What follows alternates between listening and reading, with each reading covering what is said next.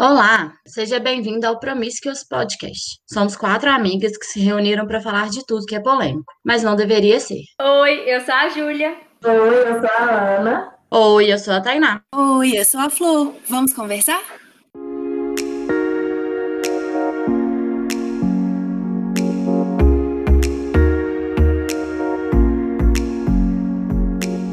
Já tem algum tempo que a gente está reunindo e conversando sobre feminismo nesse podcast. Mas afinal de contas, o que é o feminismo? Ele realmente é anti-homem? E o que é isso de sororidade? Para responder essas e outras perguntas tão comuns, iniciaremos a série Quem tem medo do feminismo? Porque só se assusta quem não entendeu ou quem vai perder seus privilégios. No episódio de hoje, Prazer, Feminismo, vamos conversar sobre os aspectos históricos do movimento e descobrir desde quando ele vem nos auxiliando na conquista de direitos e maior compreensão sobre o que é ser mulher. E hoje vamos receber a Camila Braga, professora, mestre em História Social da Cultura e feminista. Muito obrigada pela participação, Camila. Estamos muito felizes por ter você aqui com a gente. Você pode se apresentar um pouquinho para quem está nos escutando? Eu que estou muito feliz em poder participar. Agradeço o convite, agradeço a todo mundo também que tirou um tempinho aqui para escutar a gente. Meu nome é Camila Braga, eu sou historiadora de formação e o meu mestrado é em História Social da Cultura. Então, quando eu resolvi fazer mestrado, eu fui para uma área de estudos mais políticos. Eu ainda não tinha interesses acadêmicos em pesquisar o feminismo. Durante a graduação, eu pesquisava muito o desenvolvimento da República aqui no Brasil e depois no mestrado eu resolvi continuar nessa mesma linha. Porém, eu me mudei para o Rio, fui morar no Rio de Janeiro, onde eu fiz mestrado, e quando eu cheguei lá, eu tive a oportunidade de trabalhar na Comissão Nacional da Verdade, que era uma iniciativa de pesquisa para colocar os fatos que ocorreram durante a ditadura militar no Brasil abertos ao público. E durante a minha pesquisa na Comissão da Verdade, caiu bem no meu colo o processo da então presidente Dilma Rousseff. No primeiro momento foi um choque para mim, né? Porque nós éramos mais ou menos uns 50 pesquisadores no Brasil todo e pesquisas de vários tipos, povos indígenas, pesquisas de gênero, pesquisas ligadas ao próprio golpe em si, tortura, enfim. Mas o processo da Dilma estar ali nas minhas mãos, né, dentro de um arquivo, com ela sendo presidente, foi algo para mim, naquele momento, muito jovem ainda, 24 anos, que me marcou muito na leitura do processo, entendendo a história dela, isso ficou ainda mais forte para mim enquanto mulher, lendo a narrativa que ela contava. Eu já tinha participação em movimento estudantil, participo de movimento social desde aí dos meus 18 anos e comecei a querer de fato estudar academicamente a partir deste momento o feminismo.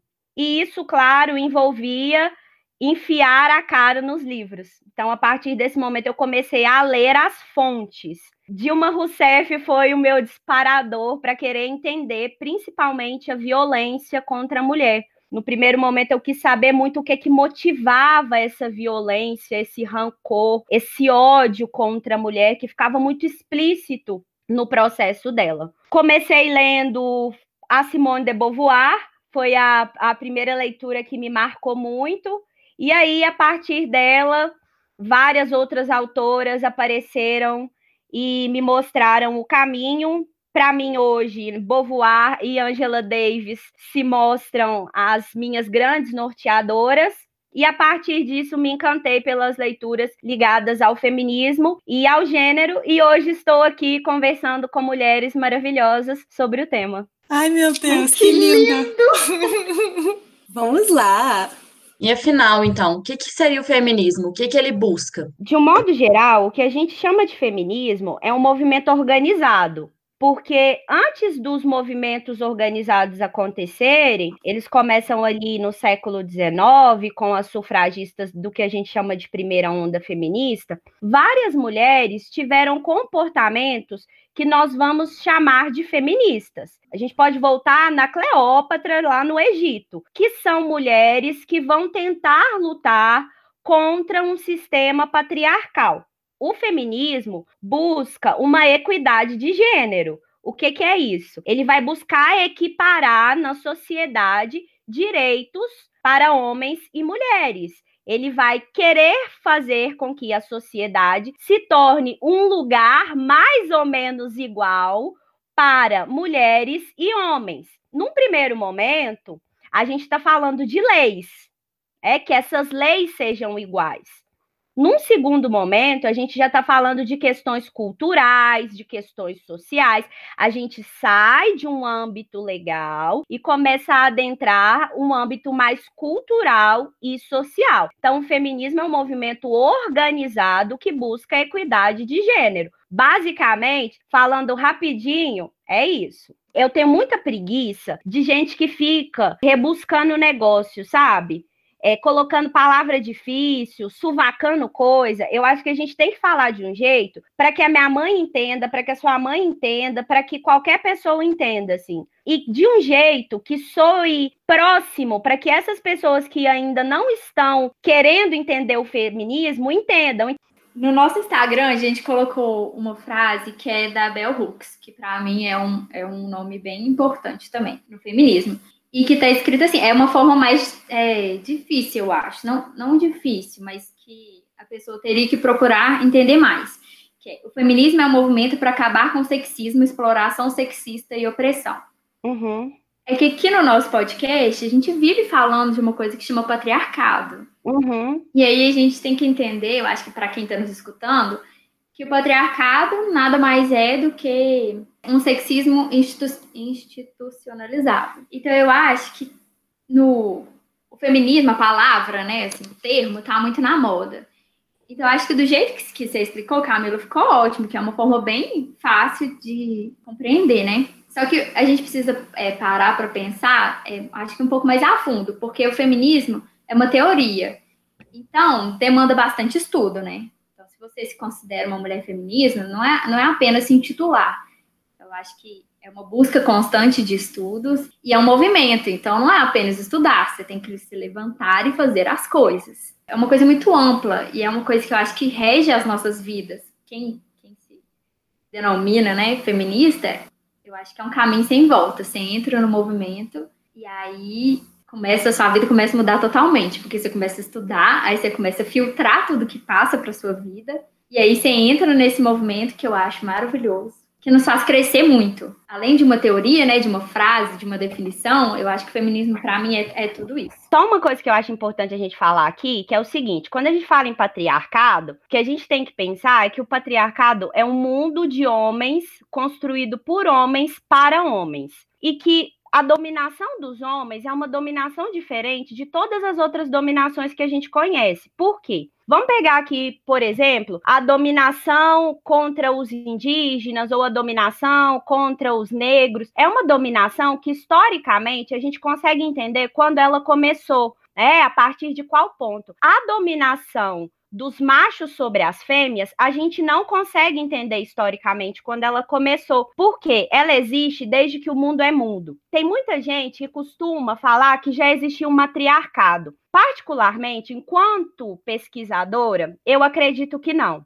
Por quê? Não é porque uma mulher está no poder que nós podemos dizer que existe um matriarcado. Uma mulher no poder não garante que as mulheres que estão sendo governadas têm também poder. Não significa que essas mulheres têm garantias, não significa que essas mulheres estão sendo re respeitadas. Não é porque a rainha Elizabeth era rainha da Inglaterra que as mulheres que eram governadas por elas não sofriam opressão. Então, a gente tem que pensar que esse patriarcado, que é uma forma de poder institucionalizada e que rege o mundo desde que ele existe, ela é estrutural, é uma forma de poder estrutural, garantida e sustentada também pelo racismo, garantida e sustentada também pelo capital, e que se essa tríade continua unida e junta, se retroalimentando, é se a gente não consegue romper a barreira desses outros elementos, a gente não consegue desestabilizar o machismo. É de fato uma estrutura arcaica, uma estrutura forte. Por isso, quando a gente delimita assim, o feminismo é uma luta organizada pela equidade de, de gênero, a gente quer tentar mostrar para as pessoas que essa luta é por algo que deseja algo simples, né? Parece simples quando a gente fala assim, e parece algo muito desejável. Porém, romper com isso é algo extremamente difícil. Sim, porque o machismo ele tá tão arraigado, né, em, em, tudo, em pequenas coisas. A gente assim já vem há alguns episódios, né, trabalhando vários pontos. A gente já falou, por exemplo, de desde pequeno cor. Ah, menina é rosa e menino é azul. Parece uma coisa boba, mas juntando isso com, ah, isso é coisa de menino, e aí já vai, a, a menina já sempre é estimulada a cozinhar, a cuidar, e aí a gente já entra naquele, naquele assunto do trabalho, de escolha da profissão, por exemplo. Então, quando a gente vê, tá tudo funcionando de acordo com, com esse sistema, né? Só retroalimentando mesmo, só um pouquinho mais aqui, e aí junta com o padrão estético, e aí junta com mais algumas obrigações que eu tenho porque eu sou mulher, e aí estamos para sempre nessa, nessa roda do patriarcado, né? É impressionante o quanto que ele se autossustenta, né? Ele nunca, nunca cai, ele nunca cai um pouquinho. Assim. Então, até hoje, porque quando a gente. Ainda mais você que, que é historiadora, é, eu acho que deve ser mais chocante para você ver quanto tempo esse sistema perdura. Mas para a gente, que agora a gente realmente o nosso estudo nessa parte, é muito chocante o quanto que ele consegue, né, achar uma brecha dentro do nosso movimento para se fortalecer, e aí a gente vai contra de novo, e aí aparece mais uma coisa que fortalece, né, o capitalismo, o patriarcado, e aí por aí vai, numa bola de neve gigante. Quando a gente falou no podcast sobre cabelo, foi bem isso. Tipo assim, as mulheres entenderam que elas precisavam quebrar essa barreira e se aceitar com seus cabelos naturais. Aí veio o capitalismo aproveitando desse momento falando assim, ô anjo, vem cá. Deixa eu te vender 57 cremes diferentes para os seus 57 tipos diferentes de caixa. E aí gera um consumo, e aí você está dentro de um novo padrão que foi criado para você seguir. Então, quando a gente, é o que a gente acabou de falar, você acha que você se livrou, ele vem te puxa pelo pezinho e fala assim, amada. É, dentro do, do feminismo, a gente fala sobre a elasticidade das situações de opressão. Veja bem, as mulheres, elas eram aprisionadas dentro das suas casas, então elas não podiam sair de casa para trabalhar uma prisão dentro dos seus domicílios. Com as mudanças, principalmente da segunda onda do feminismo, em que as mulheres rompem essa barreira domiciliar, saem para trabalhar, principalmente porque após a Segunda Guerra Mundial, essa mão de obra também foi necessária a opressão teve que mudar de cara. Você não podia mais segurar essas mulheres dentro de casa. Você precisava oprimi-la de outra forma. Como que passou-se a oprimir as mulheres então? Através da beleza. Então, a partir daí, o maior opressor das mulheres passa a ser o mito da beleza, passa a ser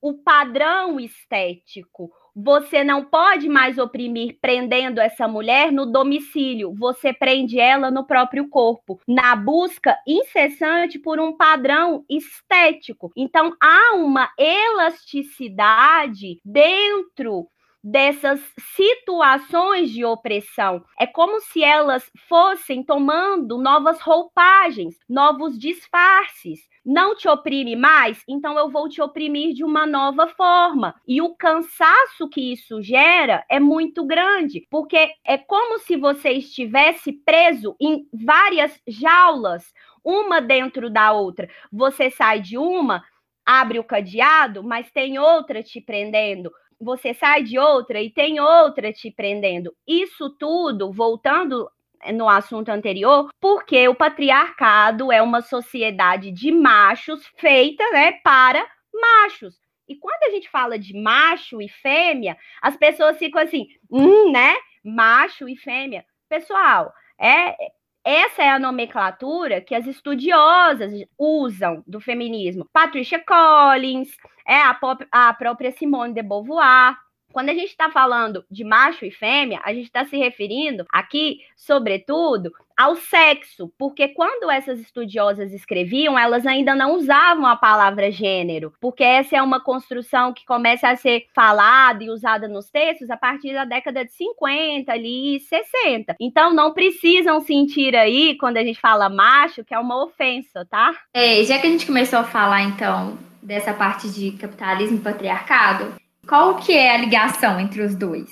Deixa eu fazer aqui uma estruturação para a gente poder entender como que o capitalismo mantém o patriarcado. Antes, eu queria lembrar que o patriarcado ele se mantém de várias formas. São várias as instituições que vão manter esse patriarcado. Por exemplo, o casamento, a monogamia. A terra era uma instituição, era algo que pertencia às mulheres no início a terra pertencia às mulheres, correto? Vamos pensar aí, então, na propriedade privada para pensarmos no capital. Por que, que a terra pertencia às mulheres? Porque lá no passado não se entendia quem era o pai das crianças. Quando uma criança nascia, só se sabia quem era a mãe, porque o sexo acontecia entre parceiros diferentes. A monogamia não era institucionalizada. Quando a mulher tinha um filho, você sabia quem era a mãe, porque o filho havia saído daquela mulher. Então a terra era passada de mãe para filho. A propriedade era passada de mãe para filho. Como é que a propriedade seria passada de pai para filho se você não sabia quem era o pai? Se a mulher tinha vários parceiros. O que que o patriarcado fez? Inventou a institu instituição casamento. Porque a partir desse momento, você sabe quem é o pai da criança. A mulher passa a ter apenas um parceiro. Então, eu conheço o pai. E é aí que a terra sai da mão da mulher e passa para a mão do homem. Não havia uma sociedade matriarcal. Vou bater nessa tecla de novo. Porém, a terra pertencia à mulher. Quando essa mudança acontece, a terra passa a pertencer o homem. Não existe ainda capitalismo. Eu estou falando inicialmente aí da propriedade privada, é desse nascimento aí de um capitalismo primitivo, né? Muito incipiente. Entendem como que essas primeiras instituições, elas sustentam esse patriarcado? Lembrando que nesses casamentos iniciais era sempre cobrado da mulher a fidelidade, enquanto do homem essa fidelidade não era necessária. Por quê? A fidelidade é uma garantia necessária para a mulher, não é para o homem. O, o, a criança nascendo ali da mulher, a gente sabe que o filho é dela, né? Agora, vamos pensar hoje como que esse capitalismo mantém o patriarcado em vários níveis. Ele não só mantém, como ele alimenta de várias formas e ele simboliza de várias formas. Dá um exemplo simples aqui para vocês. Dois exemplos que a gente pode citar, né? O primeiro que eu gosto muito de falar é a indústria pornográfica, que é uma das indústrias que mais fatura no mundo que é uma indústria que utiliza o, co o corpo das mulheres, que oprime essas mulheres, não só as que participam, mas as mulheres que têm acesso a essas imagens, porque são imagens violentas, chocantes e que ficam presas no nosso consciente, mas também no nosso inconsciente, tentando trazer um padrão até para a nossa vagina, para a nossa vulva, né? Na verdade. É, e é uma indústria bilionária, mas também em coisas muito simples. Airbag. Airbag não é testado em mulher.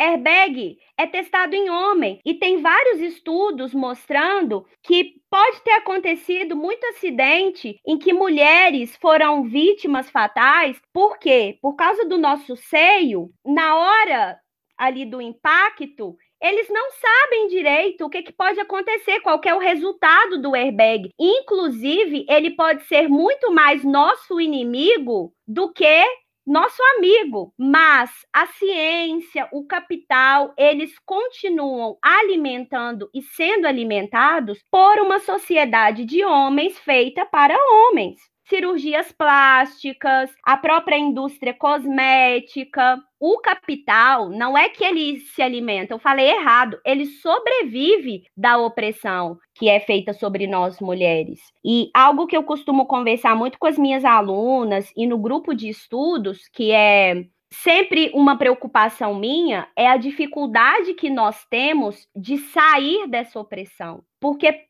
por mais que eu tenha críticas a tudo isso, quando eu tento me livrar, eu ainda me sinto cobrada. Mas como seria se eu me apresentasse no meu trabalho sem maquiagem, sem uma escova no cabelo? Como as pessoas me olhariam? Qual seria a repercussão? Será que as pessoas me ouviriam da mesma forma que elas me ouvem hoje? A crítica é necessária, mas sair de tudo isso ainda é muito difícil. Igual você falou do início, que é, que, por exemplo, a terra era das mulheres e, e tudo. Atualmente, as mulheres possuem menos de 1% das terras do mundo. Então, olha o tanto que o negócio virou loucamente, né? Menos de 1%. E tem das, outras, várias formas, né, que o patriarcado se sustenta além do capitalismo, tem a religião e tudo mais, e, e casamentos as meninas, mais de 30, são mais de 39 mil meninas se casam por dia. Então, tipo, é bizarro, como ninguém nunca repensou, né?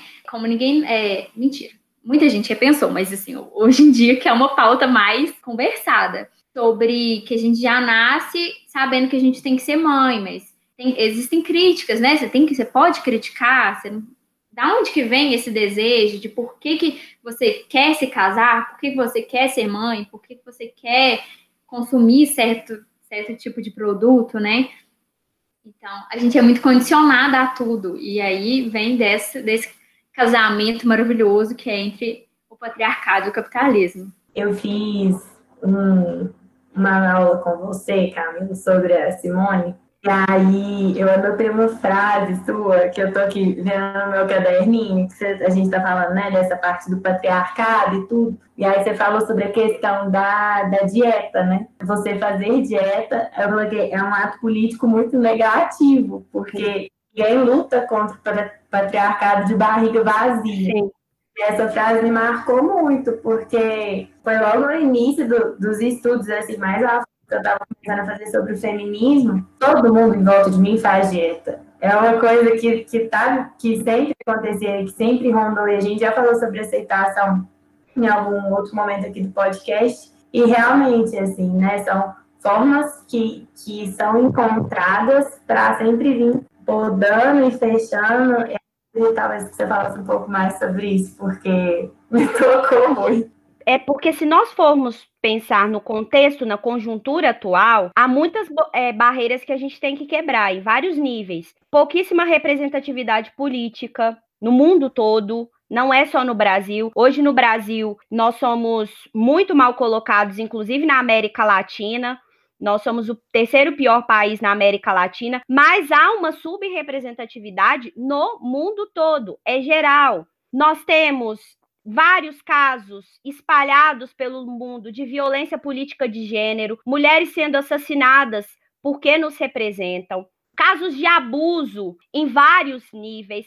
Nós temos que romper tantas barreiras e quebrar essas barreiras utilizaria o nosso tempo e a nossa energia. Mas, ao invés de nós gastarmos o nosso tempo e a nossa energia com essas demandas, nós gastamos o nosso tempo e a nossa energia pesquisando qual dieta nós precisamos fazer. Desvio de atenção. Dieta é um ato político. Dieta é um desvio de atenção. E você pode fazer uma pesquisa. Todo mundo fala que isso é brincadeira. Não é. A gente tem que parar para pensar que essas piadas, elas é, demonstram comportamentos sociais. Toda mulher queria estar 2 quilos abaixo do seu peso. Isso não é uma brincadeira. Isso demonstra um comportamento social. Por que, que toda mulher queria estar 2 quilos abaixo do seu peso e os homens não querem? Por que as mulheres e não os homens? Por que, que isso é um comportamento feminino? Qual é o tempo que nós gastamos com essa dieta? Quem faz ou fez dieta sabe a energia que é gasta com isso. o tempo que você necessita. E não estou dizendo, pessoal, você não cuidar da sua alimentação. Você precisa sim cuidar da alimentação, do seu corpo, do seu bem-estar. O patriarcado não vai ser destruído se você não estiver com energia. Porém, você ficar o tempo todo preocupada com a quantidade de calorias que você está gastando, ficar o tempo todo preocupada ali com qual é ou não é a quantidade de carboidratos, só quem passou por isso sabe quanto tempo é gasto. É uma situação de opressão, mais uma. E ela não foi criada sozinha. Eu sempre falo essa frase nas minhas aulas, eu costumo repetir ela todos os dias e eu vou continuar repetindo até entrar na cabeça das pessoas, porque é uma sabedoria romana. Sempre se pergunte em toda situação, cui bono, quem se beneficia? Quem ganha? Quem sai ganhando com as mulheres gastando todo o seu tempo se preocupando simplesmente com a sua estética? Quem ganha? Qual é o grupo que ganha? Qual é o grupo que perde? Essa pergunta serve para muita coisa, mas nesse caso a resposta é muito simples e eu tenho certeza que veio na cabeça de vocês agora. Quem ganha? Você poderia estar tá aprendendo uma língua nova, você poderia estar tá lendo um livro, você poderia estar tá conversando com as suas amigas, mas você está ali presa na estética o tempo todo. Isso não quer dizer que a estética não possa ser uma preocupação sua. Pode, mas quando isso demanda toda a sua energia, há um problema, um problema grave é uma situação de opressão, isso te oprime. Eu fico pensando em relação à segunda onda, porque na segunda onda que foi que quebrou muito da parte da feminilidade, né? Que mulheres começaram a rejeitar toda essa pressão estética, e aí vieram vários mitos, né? Que mulher feminista era, era masculina, ou era lésbica e tudo mais. E aí eu fico pensando como, como que elas chegaram nesse ponto, por exemplo. Vou, vou me colocar nessa situação eu cresci na sociedade, cresci desse jeito, de que eu tinha que ser mulher de tal e tal forma. E aí eu comecei a estudar o movimento feminista. E aí eu pensando, manifestar, né? Eu tenho que pegar minha energia para poder lutar contra isso. Só que aí eu vou perder meu tempo e minha energia me maquiando, arrumando meu cabelo, me depilando para eu ir ali manifestar. Tipo, não faz muito sentido, né? Tipo, eu acho que vem uma crítica em mim nesse sentido, sabe? Tipo, que eu não preciso. Não é que eu sou proibida de fazer as coisas, né? Mas em mim, porque eu, igual eu tava conversando com as meninas, que eu me identifico mais com a segunda onda, veio muito isso dessa quebra da, dessa parte do gênero, de que é, mulheres são desse tipo e homens são o contrário, né? Homens, aí veio o conceito de feminilidade. Eu acho que quebrar isso é um ato muito político. Você quebrar que você não precisa, você não precisa de dieta, você precisa estar saudável, né? Mas você não precisa de dieta, você não precisa estar maquiada para você ser mulher, para você ser aceita na sociedade. E aí o que, o que a gente estava conversando também é porque agora vem uma parte nova no movimento, vamos, vamos dizer assim, que usa dessa parte estética, afirmando que você está se empoderando com isso. Então aí começa de novo a voltar, parece que a gente deu passos para trás, né? De, de falar que você precisa, você fazer dieta e você malhar e você fazer tudo isso, você está se empoderando e você está maquiada de salto é, trabalhando em uma empresa é porque você está se empoderando. E para mim, nada mais é do que você estar tá gastando seu tempo e energia de forma errada. Porque os homens não perdem o tempo deles fazendo isso, e por isso que eles estão no poder há tanto tempo. Por isso que eles estão muito mais acima que as mulheres. Porque eles não gente... perdem tempo coisas supérfluas, né? Tipo assim, não que estética não seja importante para algumas pessoas, mas é um quesito supérfluo. Assim, sem usar o termo, né, feminismo liberal, mas já usando, é, eu acho que isso só mostra que tá funcionando bem, né, o sistema, né, gente? Porque olha só, o sistema ele é tão cruel e ele é tão opressor, né, o patriarcado, que ele usa as próprias mulheres como ferramentas da opressão. Então, assim, eu, eu fico pensando que várias vezes, se você vai numa festa e que você não tá maquiada, não é um cara que vai chegar para você e falar, nossa, mas você não tá de maquiagem? Vai, vão ser as próprias mulheres que vão te olhar assim, mas você não tá de maquiagem? Nenhum cara nunca chegou para mim e falou nada em relação à depilação. As pessoas que já sentiram que podiam falar alguma coisa eram mulheres. Então, eu acho que é doido porque elas não percebem que estão sendo usadas nesse dessa forma, né, como, como opressoras, mas também estão se oprimindo. Porque, claro, eu fico chateada quando eu escuto alguma coisa, mas a vida segue, eu não vou mudar quem eu sou por isso. Mas eu acho que na mente delas, elas não percebem que, na verdade, é uma imposição para elas. Elas não podem ficar sem se depilar, elas não podem sem usar maquiagem. Então, volta para esse loop infinito de, ah, eu tenho que pensar se eu tô bonita e meu mundo gira em torno disso. Mas é, posso fazer uma meia-culpa, que não é uma meia-culpa, mas para te explicar um pouco, para explicar para as pessoas um pouco, por que, que as mulheres elas costumam oprimir umas às outras, né? É porque nós sentimos a opressão. Os homens não sentem. Então, como nós sentimos a opressão, a gente costuma repetir essa opressão. A gente passa ela para frente. É por isso que as mães costumam repetir a opressão com as filhas. Os homens não sentem a opressão. Por isso, é claro que tem aqueles caras que podem fazer algum, algum comentário em relação à depilação, mas para alguns vai passar desapercebido. As mulheres, elas são oprimidas o tempo todo. Então, como essa opressão é muito forte sobre elas, quando elas veem uma mulher não maquiada ou quando elas veem uma mulher sem depilar, elas vão repetir a opressão que elas sofrem. É automático opa, se fosse comigo, eu seria cobrada. Então, eu vou cobrar essa mulher. É quase que instintivo.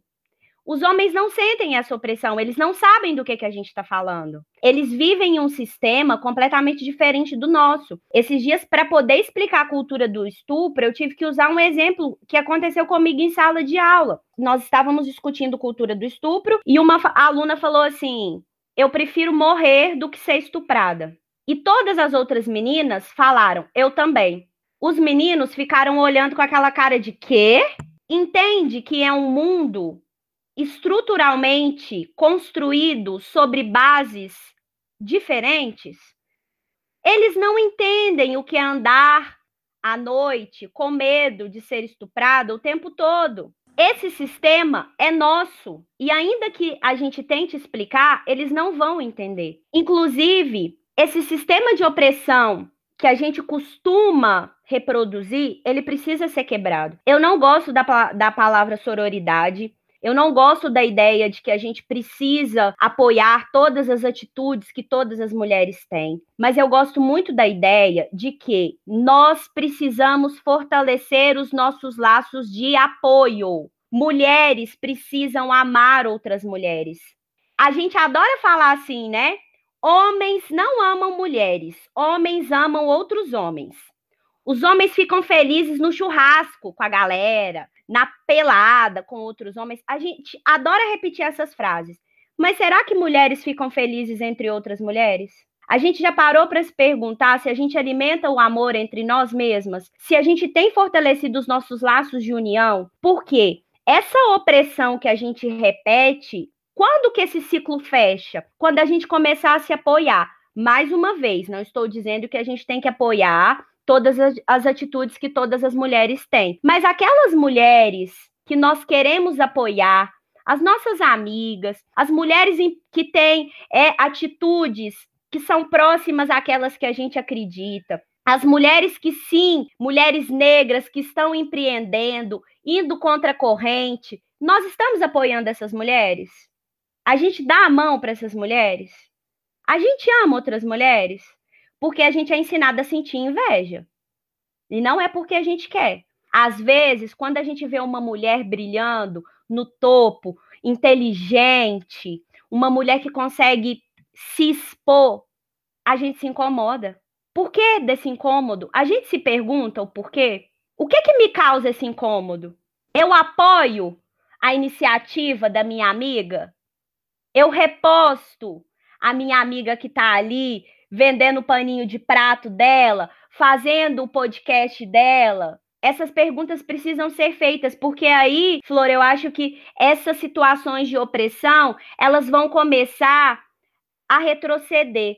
E se elas vierem desse grupo que a gente sabe que sempre vai existir, elas vão começar a minguar e elas vão minguando até que, de fato, o nosso movimento vai conseguir engolir. E eu, e eu tô dizendo engolir não é de uma forma violenta, não. Vai ficar tão pequeno que não vai ter voz. não vai fazer barulho. Eu fico pensando é, na frase que a Flor sempre fala, né? Que é que o sistema é tá em perfeito andamento, sempre. Igual é, você falou, Camila, de que a gente é ensinada a ter inveja da outra mulher. É claro que a gente é ensinada a ter inveja, a, a, a rivalidade entre outra mulher.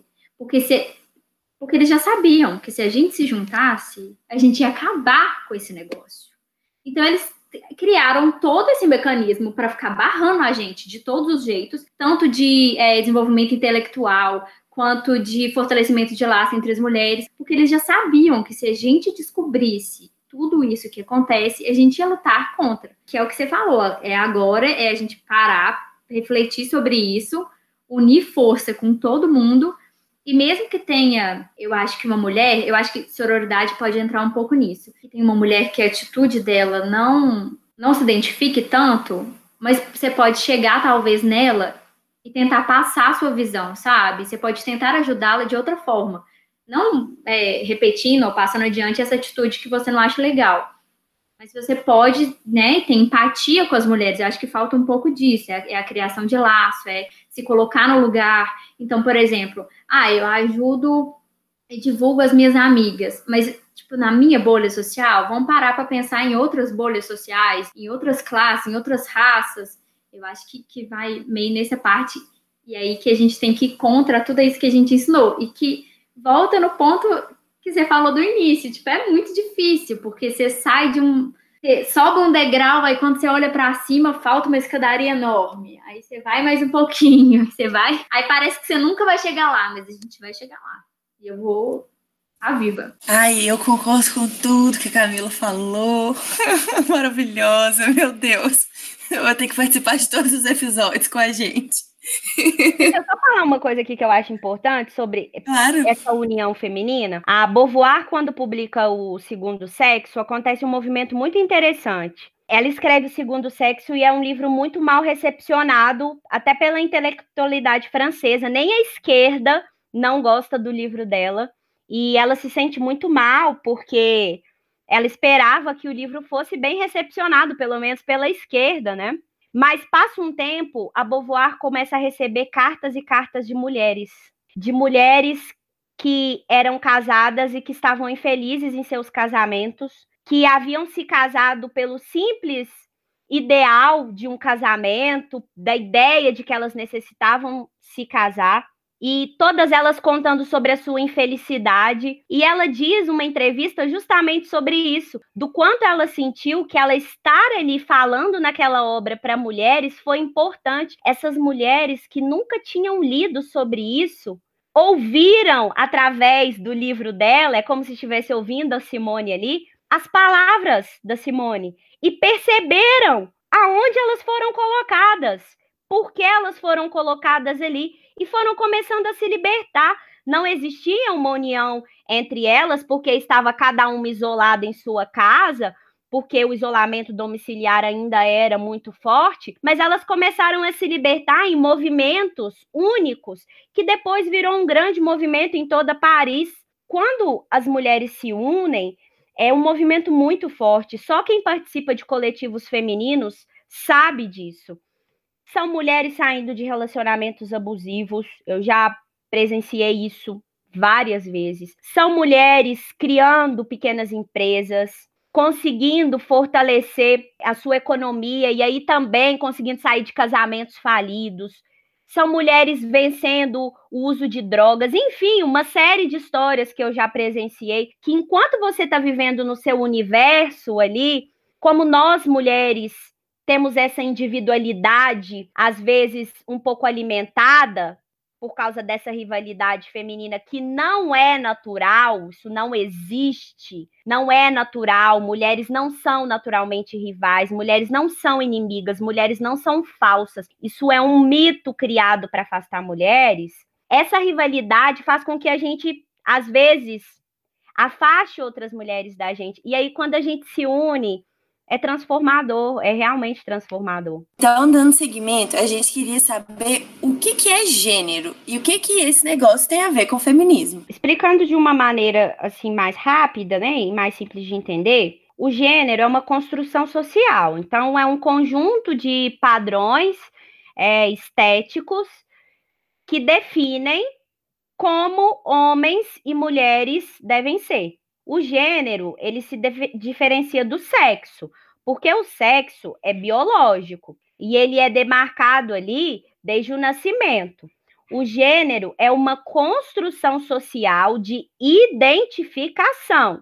A gente tem que sempre lembrar que é uma construção social de identificação. Porém, na nossa sociedade patriarcal, essa identificação ela é cobrada como o sexo tem que sempre corresponder ao gênero. Então, se você é do sexo feminino, existe uma série de padrões comportamentais e estéticos que você precisa corresponder, que está ligado ao gênero feminino.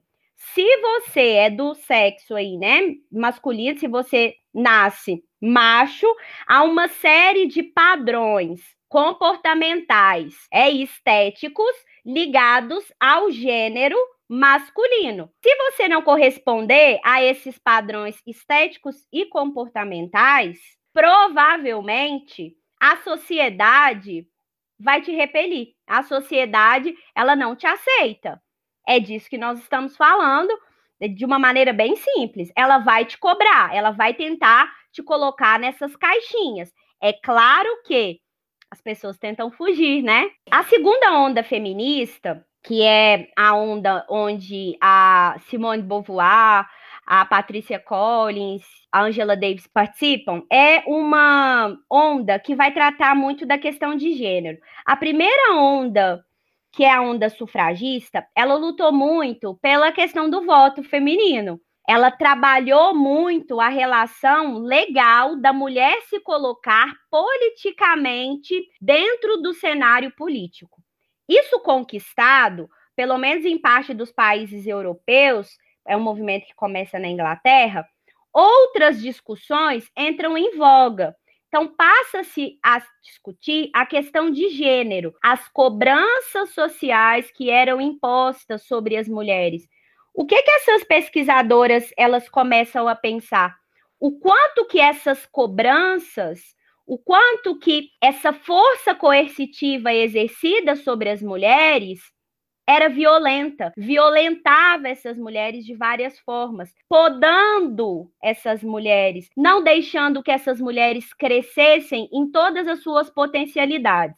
A Beauvoir fala principalmente, quando ela está é, tratando da questão de gênero, sobre podar as nossas potencialidades em relação ao nosso ser e principalmente ao nosso trabalho. Nós nos realizamos no mundo no nosso trabalho. A filosofia da Beauvoir é uma filosofia existencialista, é uma filosofia da ação. Então, o ser humano, ele se realiza transformando o mundo.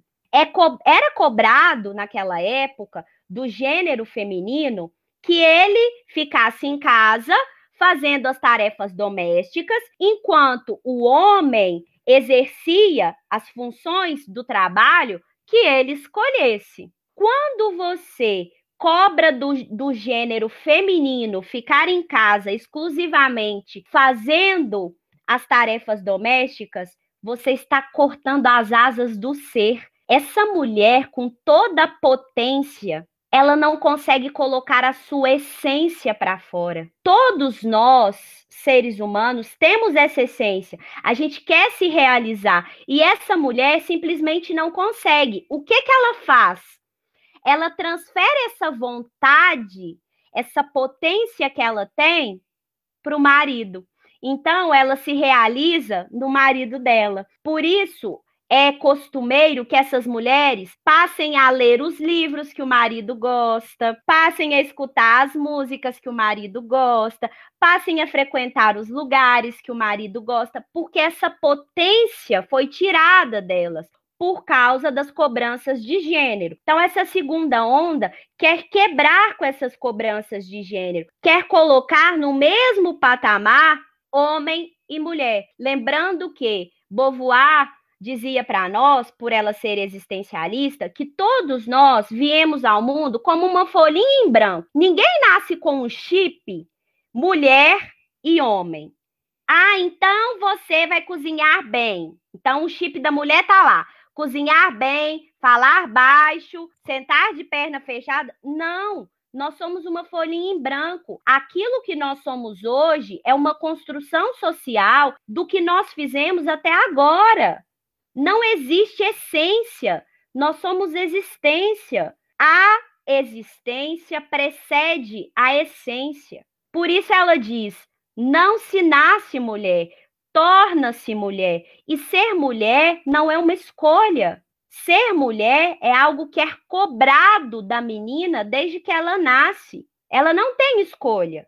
Você quer se comportar assim? Você vai se comportar assim.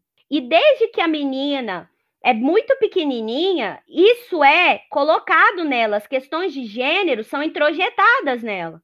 Qual que é a primeira, qual que é o primeiro brinquedo que uma menina tem? Boneca. Boneca. Reforço de maternidade. Agora presta atenção. Enquanto a menina tá lá amparando uma boneca, ela é uma criança. Ensinam ela a cuidar de outra criança. Enquanto esse reforço de maternidade está sendo feito nela, ali na primeira infância ainda, ela tá com outro corpinho no braço. Sabe o que é que estão ensinando para o menino? A descobrir o pênis dele a descobrir o próprio corpo. E quando ele chega na maturidade, ele, é, quando ele está na adolescência ainda depois da maturidade, as pessoas elas ficam surpresas do porquê que o homem conhece tanto o corpo dele. Ele sabe o momento exato em que ele vai é, ter a ejaculação e a mulher, às vezes, ela nem sabe se ela já teve ou não prazer.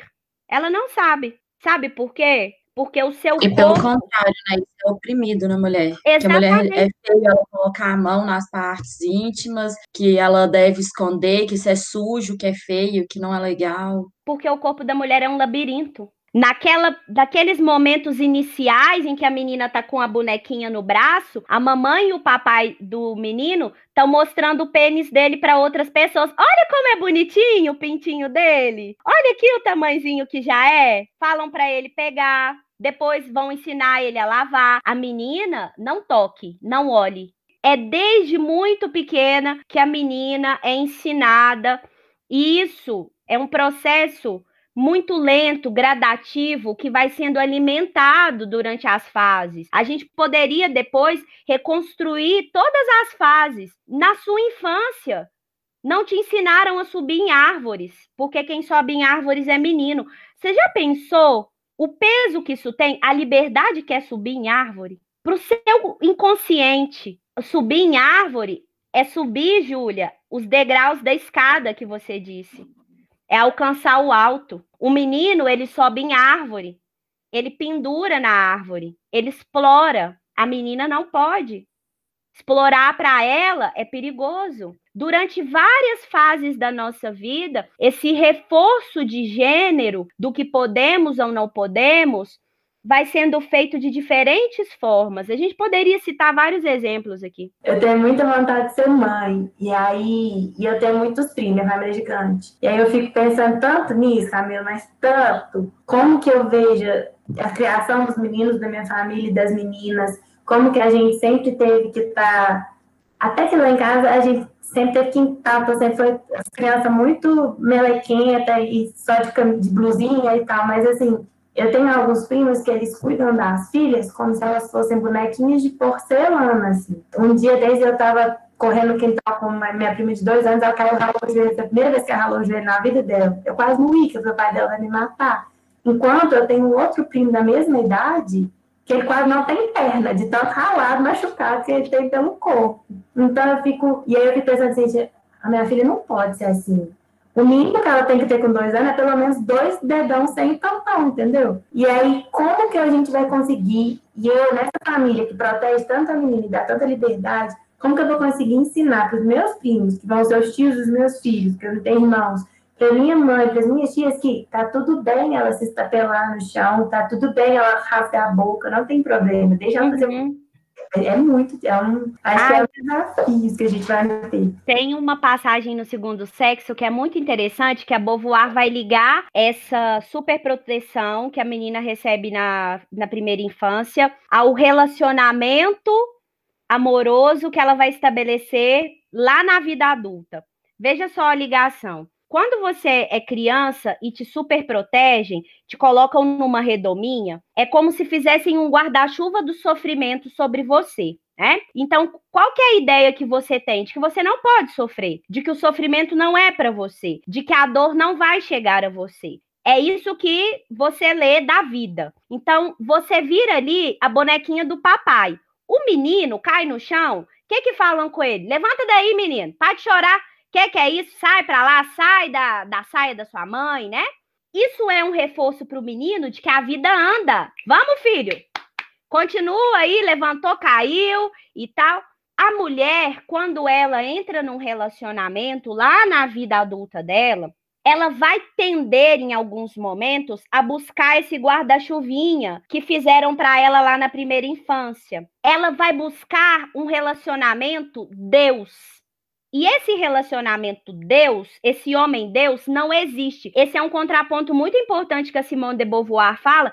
Não é defendendo os homens, não. É porque ela não está nem atacando nem defendendo. Não é isso. Ela está só colocando o quanto, às vezes, as mulheres procuram algo que não existe. Ela está procurando essa redoma em volta dela, que fizeram quando ela era criança.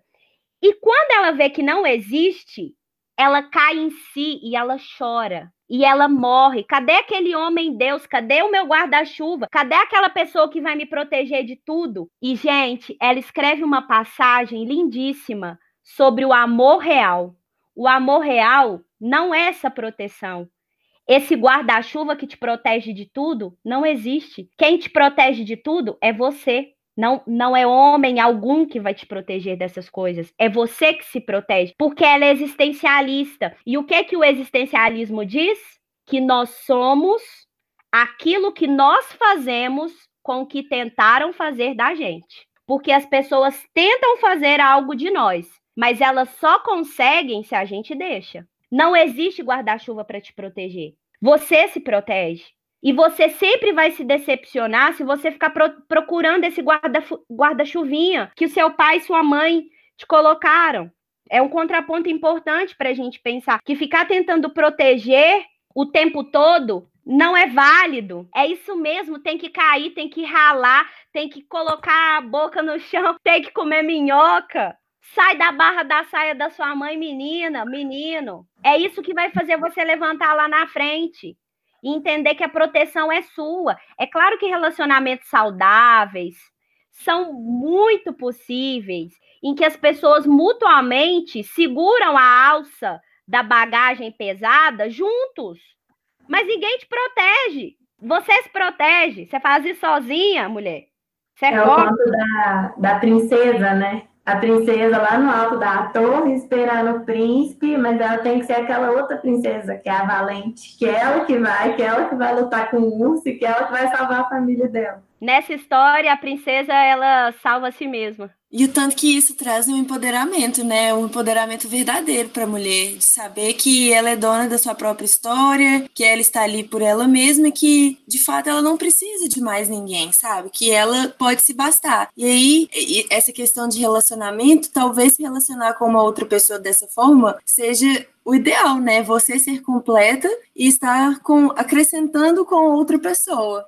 Porque ficar dependendo de alguém para te completar é, é um, um, destino muito triste, porque nunca vai acontecer. Ninguém nunca Mas vai esse, te completar. Esse é o destino que a maior parte das mulheres estava fadada lá no século passado, porque Sim. essas mulheres, elas tinham a sua potência retirada delas, porque elas não eram ensinadas, na verdade, não era permitido que elas tivessem a sua potência colocada no mundo através do seu trabalho, da sua ação. Gente, não tem nada que deixe a gente mais feliz do que a gente trabalhar, do que a gente colocar. Não estou falando de trabalho, né, no seu sentido colocar a mão na massa, não é isso, mas é você fazer algo pelo mundo. Não tem nada que te deixe mais feliz e completo.